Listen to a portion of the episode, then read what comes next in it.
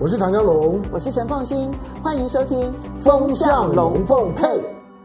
香港证交所主席李小加在前几天呢，他参加了一个会议的时候呢，扬言香港证交所要超越国际上面最大的生技筹资中心纳斯达克，成为全世界最大的生技筹资中心。哇，这句话一说出来之后呢，大家觉得说，哎。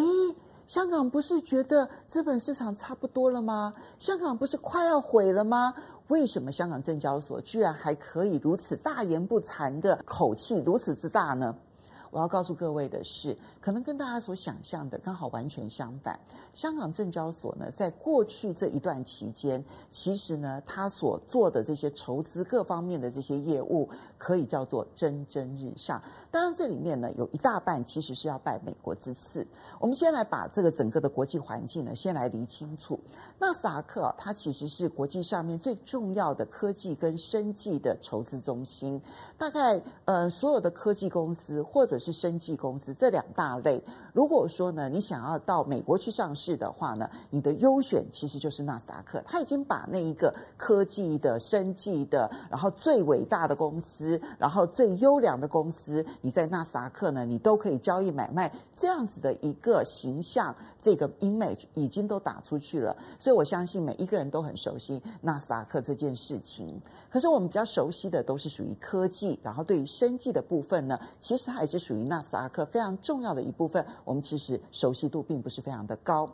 因为纳斯达克它太成功了。你像今年以来涨的全部都是科技股，其实不是今年以来的事情。自从两千年网络泡沫了之后，其实呢，等到那个网络泡沫慢慢慢慢平息，然后网络上面真正有了成功者出现了之后呢，纳斯达克的这个成功经验是每一个国家都想要去复制的。最明显的就是韩国跟日本，哈，Kosdaq 然后呢，JSOC 其实就是希望能够复制纳斯达克的这样子的一个经验，然后在韩国、在日本自己成立一个专属于科技的生技的一个证券交易中心，然后用这样子的方式吸引全世界，当然最主要是日本跟韩国或者亚洲的这一些科技公司、生技公司，可以到这个市场上面呢上市筹资，然后呢成为大家呢最重要的一个交易活络的一个中心。你要知道，证券交易所它扮演的是一个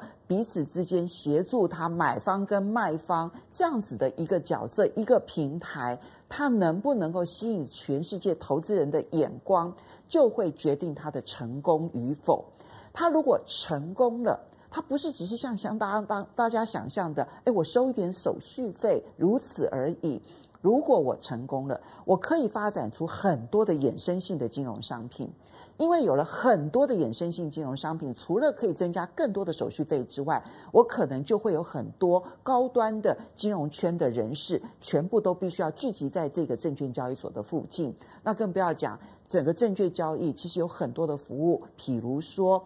法律上面的服务，比如说会计上面的服务，所以。它其实意味着是一个非常高阶的金融服务圈的一个大集合，它影响的不是只是一个证券交易所的盛或衰，它影响的是一整个区域，在这个地区当中呢，它到底能不能够养活非常多的高阶的服务圈的人？那你衍生出来的商机其实就非常大。这就是为什么很多国家他们努力的希望能够成为筹资中心。那要成为筹资中心，你就必须要有好的公司以及大量的资金。好的公司来了，吸引了全世界的资金也来了，你才可能成为这个筹资中心。不过，日本跟韩国的这个 Kosdaq 啦也好啦，这个 JSOC 啦都没有成功。可是最近啊，香港反而是异军突起。当然有几件事情是香港证交所呢，他们所做的努力，最近已经看到了开花结果。主要他把他内部的很多的机制做了一些调整。我们知道，早期的证券交易所，其实台湾证交所，尤其是啊，你要上市之前的话呢，你必须要有很长期的获利记录，然后呢，证明你其实是可以获利的情况之下，我才会允许你上市来交易买卖。这个其实台湾证交所呢，前一阵子也做了一些修正，那么其次呢，是我有很多的新创事业，那我这个新创的人，我拥有所有的 idea，可是呢，我没有太多的钱，所以呢，我会要求说，我的股权跟别人的股权可能不能够对等，我的股权要特别的有力量，powerful 啊。我的一我的一股呢，可以决定所有的事情。那你们大家可以参与股利的分配，可是不可以改变我的经营权。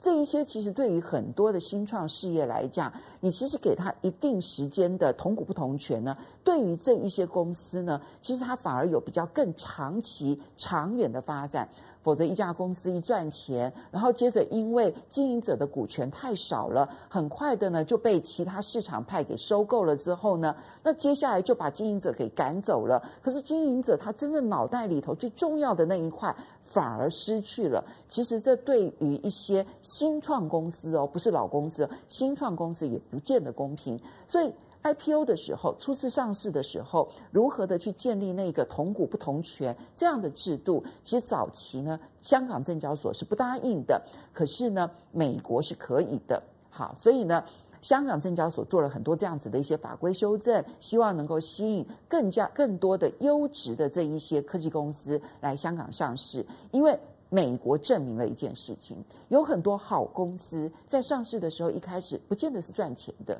比如说，Facebook 上市的时候，它是不赚钱的；亚马逊它有很长一段时间都不赚钱，但是呢，它依旧成为推动人类科技往前进的一个力量。所以，赚钱跟好公司，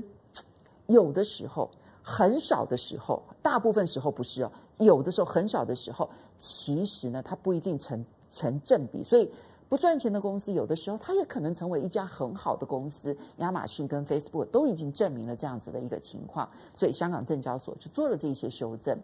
可是呢，今年以来，其实统计资料发现了一件事情，在纳斯达克 IPO 的公司跟香港 IPO 的公司，对不起，香港现在已经快要追上了，在科技界里头，在科技界里头。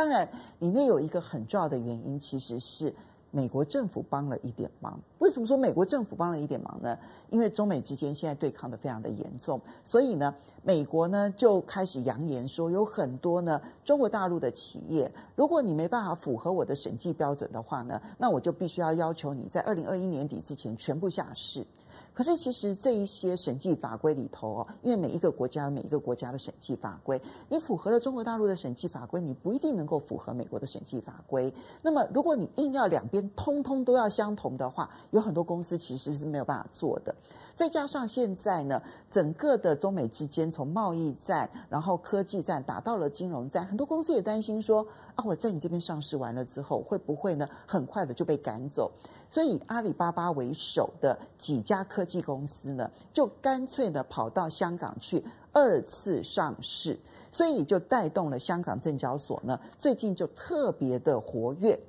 这也就是李李小佳可以大发豪语，他要在生技类的部分都要超越纳斯达克，成为全世界最大的筹资中心。它不是区域型，它要做全世界最大。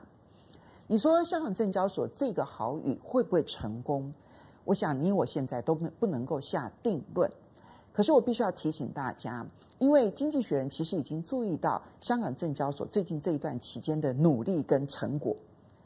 因此他已经发现说，你不要讲说是这一个嗯台湾了，其实包括了日本、韩国，从数字上来看，距离越拉越远。很多人认为。经过了香港的不管是反送中或者是国安法之后，可能资金会外逃到新加坡。但现在的情况来看，新加坡因为它的调整速度不够快，